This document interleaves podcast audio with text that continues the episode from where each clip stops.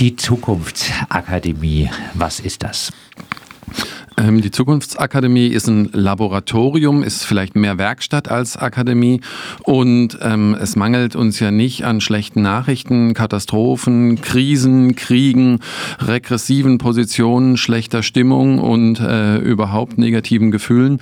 Und wir wissen oder wir fürchten, dass diese, das Wissen um diese negativen Tendenzen und um das, was uns bevorsteht, allein nicht ausreicht, dass Menschen aktiv werden, sich für eine positive, für eine bessere, für eine gute, für eine gelingende Zukunft einsetzen.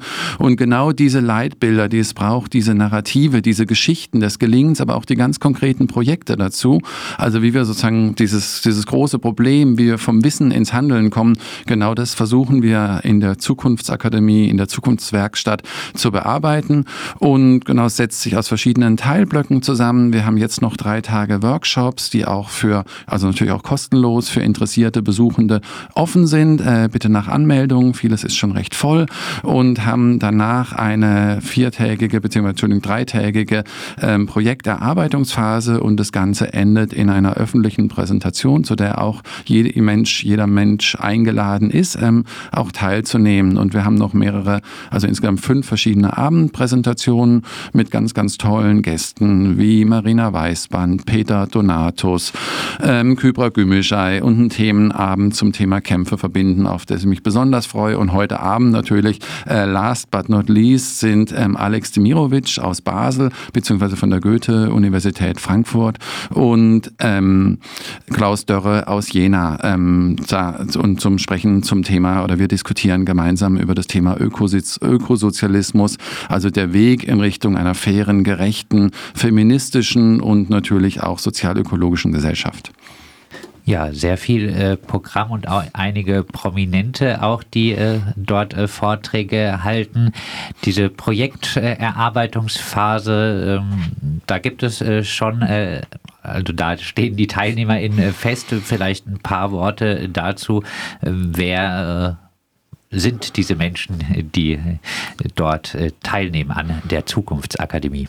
Genau, wir haben eigentlich europaweit mehr oder weniger eingeladen. Die einzige Barriere ist, also wir können keine simultane Übersetzung äh, leisten. Das heißt sozusagen Deutsch äh, zu sprechen oder Deutsch zu verstehen ist auf jeden Fall von großem Vorteil. Ähm, tatsächlich ist die, ja, die Teilnehmendenschaft sehr, sehr divers. Ähm, das freut uns auch riesig. Waren wir im ersten Versuch tatsächlich noch sehr, sehr bildungsbürgerlich, bubblemäßig. Ähm, sind wir jetzt ziemlich divers auch aufgestellt. Das heißt, wir haben tatsächlich auch Menschen mit Migrationserfahrung.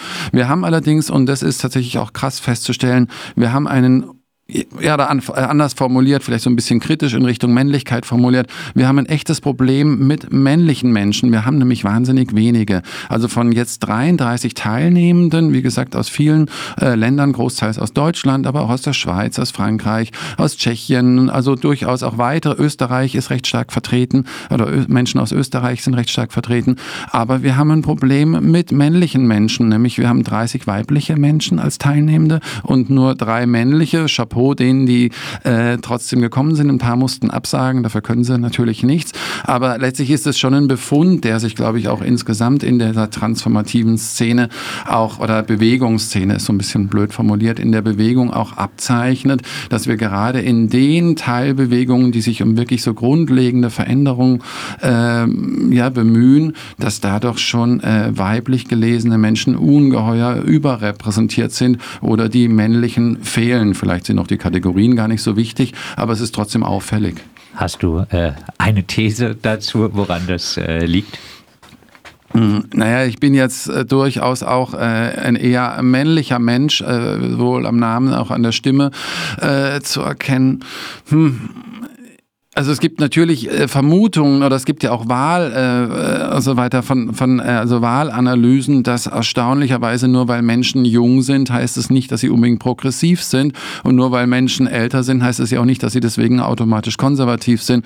Und so, wenn ich jetzt an diese letzte Bundestagswahl äh, zurückdenke und so ein paar Wahlanalysen habe ich noch im Kopf, junge Erstwäh also ErstwählerInnen, sprich ähm, weibliche ErstwählerInnen wählen mehrheitlich die Grünen. Ähm, bei den männlichen Erstwählern waren es, wenn ich mich recht erinnere, mehrheitlich die FDP. Bei FDP fällt mir jetzt im sozialökologischen Bereich äh, eher eine regressive Position ein.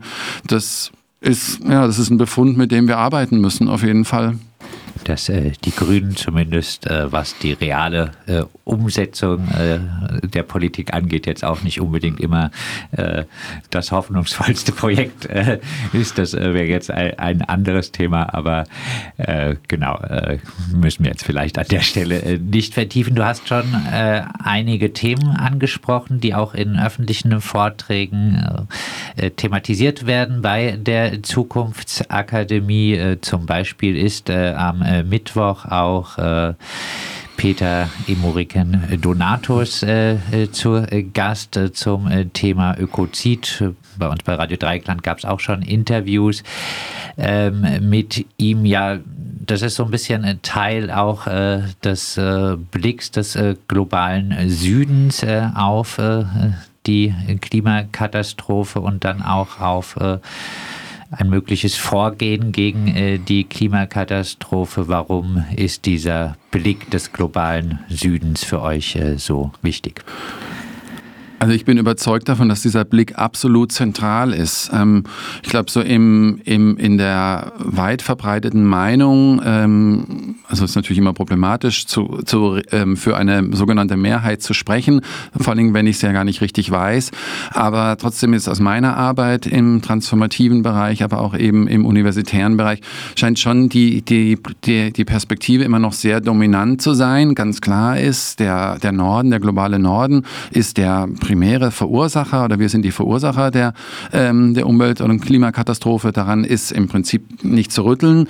Ähm, aber sozusagen noch sehr dominant ist diese Perspektive. Aber wir sind nicht nur, weil wir ja so weit fortgeschritten, in Anführungszeichen jetzt mit dem Fortschritt, äh, sind, bieten wir auch die Lösung.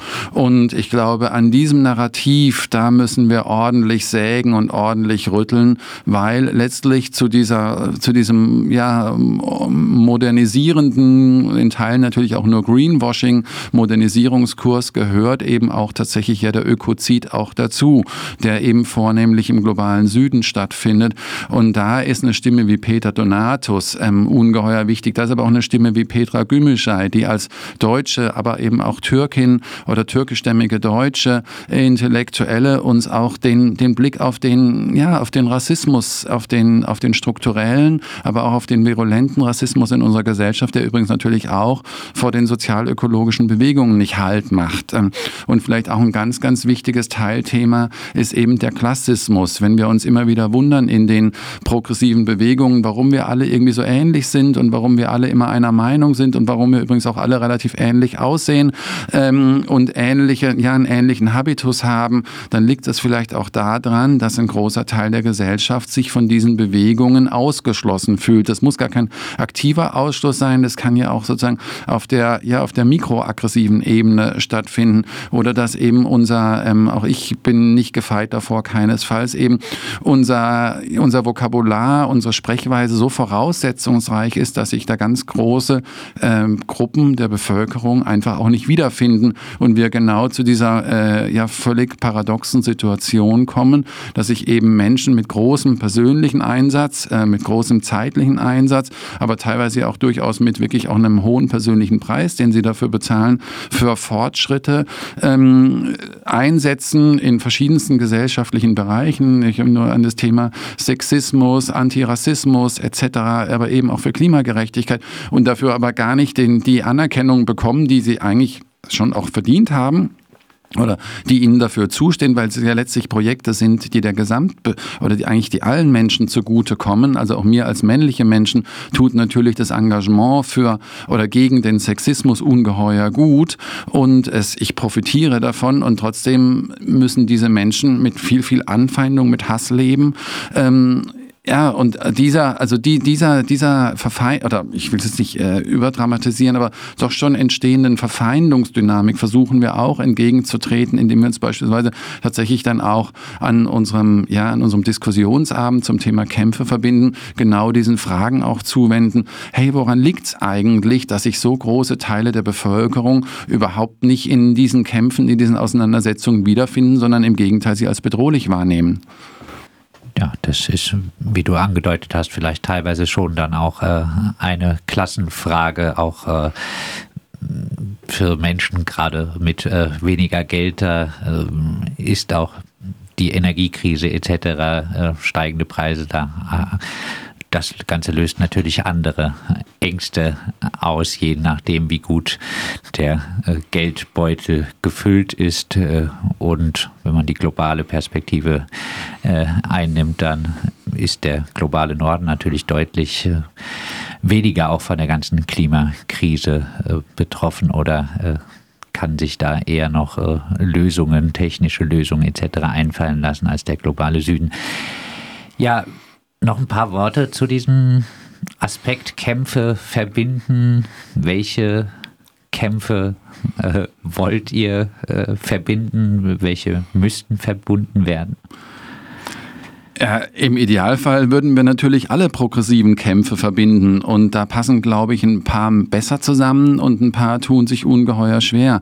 Du hast ja auch dieses Thema mit der Klassenfrage an, an, angebracht und ich fürchte, dass eben also ich komme ja selber aus der Klimagerechtigkeitsbewegung, Primär, Verkehrswendebewegung und so weiter.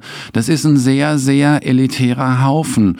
Und ich glaube, wir müssen den öffnen. Ich glaube, wir müssen anders sprechen. Ich glaube, wir müssen diese Perspektiven von anderen Menschen mit reinholen. Wir brauchen die ganz, ganz dringend, weil wir würden darüber mindestens, äh, wir würden dabei auch so wahnsinnig viel über Lebenswirklichkeiten lernen. Wir würden aber auch wahnsinnig viel über uns selber lernen. Und was wir zusammenbringen müssen, ist auf jeden Fall der Kampf geht natürlich gegen den Ökozid, der, natürlich der Kampf gegen die globale Umweltkatastrophe.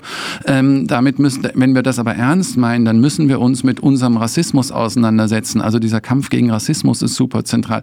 Der Kampf gegen den ja wieder erstarkenden oder wahrscheinlich war er nie wirklich schwach gegen den Sexismus ist zentral. Der Kampf gegen den Klassismus ist zentral. Ähm, und ein Punkt, den wir noch ungeheuer wichtig finden, den ich ganz ehrlich, obwohl ich äh, im Bildungsbereich arbeite, bis vor kurzem so begrifflich gar nicht auf dem Schirm hatte, strukturell war mir natürlich klar, ist der Kampf gegen Adultismus. Und den sehen wir auch gerade. Also Adultismus von Adult, äh, Englisch, äh, schon wieder voraussetzungsreiches Wort. Die Erwachsenen, also die strukturelle Diskriminierung von jungen Menschen durch uns ältere Menschen. Und natürlich ist es vielleicht am krassesten an der Klimakatastrophe zu erkennen, ähm, dass wir da Perspektiven, dass wir Interessen, dass wir letztlich auch Rechte höchstrichterlich ja auch festgestellt, buchstäblich mit Füßen treten, die werden in unserer in den Entwürfen, die wir für eine Zukunftsgesellschaft machen, schlicht und ergreifend nicht ausreichend abgebildet. Da finden wir natürlich als prominente Stimme Fridays for Future ganz klar, aber das muss auch in die Institutionen gehen, auf jeden Fall. Und diesen Kampf, der vielleicht noch gar nicht wirklich ähm, begonnen hat, den wollen wir auch abbilden. Und wir brauchen natürlich aber auch durchaus dann eben diese große gesellschaftliche Perspektive. Und da haben wir auch eine wichtige Stimme mit Alex Demirovic dabei an diesem Diskurs, an diesem diesem Diskussions- und Themenabend am Freitag ab 19.30 Uhr in der Katholischen Akademie. Du hast äh, mehrfach äh, das anders äh, sprechen, anders reden eingefordert. Äh, jetzt ist natürlich eine Zukunftsakademie in der katholischen Akademie auch äh, mit Alex Dimirovic und Co. Äh, schon eine recht akademische äh, Veranstaltung. Ähm, ja, habt ihr da ein paar Öffnungsideen? Ja, ja, auf jeden Fall. Die Öffnungsideen gibt es und ähm, vielleicht selbstkritisch auch, ähm, kam auch durchaus von außen an uns rangetragen äh, und ich würde sagen, absolut. Natürlich allein die Bezeichnung einer Akademie ist ja schon mal ein Stück weit was ähm, oder birgt auf jeden Fall die Gefahr in sich, dass es in eine exklusive Richtung geht. Ich glaube, wir bekommen es nicht hundertprozentig aufge, ähm, aufgelöst, die Spannung, dass wir dass es in einem gewissen Sinne voraussetzungsreich oder zumindest anstrengungsreich bleibt. Ich meine, das ist auch dieses Format einer, einer, eines Sommerkongresses, einer Sommerwerkstatt, einer Sommerschule, egal welche Bezeichnung wir verwenden. Ähm, eigentlich steht den meisten Menschen, die viel gearbeitet haben, egal in welchem Bereich, die einfach erschöpft sind von einem langen Sommer, von äh, viel Hitze, steht doch dann auch äh, der Sinn nach Erholung. Und allein sozusagen dieses Format ist schon mal ein bisschen was Exklusives, aber uns zum Beispiel auch umzubenennen, in, in eine ja, Zukunftswerkstatt ähm, oder in verschiedene Teilbereiche. Da steht auf jeden Fall noch einige selbstreflexive oder selbstkritischer Nachdenkprozess an. Ähm, und ja, die Einladung ist da ähm, für, für jeden und jede. Wir, wir weisen oder wir bitten alle Workshop-Teilnehmer, äh, alle Workshop, ja, sowohl die, auf der TeilnehmerInnenseite, aber natürlich auch auf der Workshop-LeiterInnenseite, sich um inklusive Formate, ähm, sich um ein inklusives Sprechen. Wir versuchen durchaus auch Workshops mit verschiedenen Anspruchniveaus auch ähm, anzubieten wohlwissend aber, dass das sozusagen ein schmaler Grad ist und dass uns das auch nur in Teilen gelingt. Wir nehmen jede kritische äh, Rückmeldung diesbezüglich gerne auf und sind da einfach auch offen für Verbesserungsvorschläge, aber es ist nicht optimal. Das sagt Tobias von äh, der Freiburger Zukunftsakademie. Die äh, vielen äh, spannenden Veranstaltungen finden noch bis zum 8. August statt und mehr Infos und das ganze Programm gibt es unter zukunftsakademie-freiburg.de.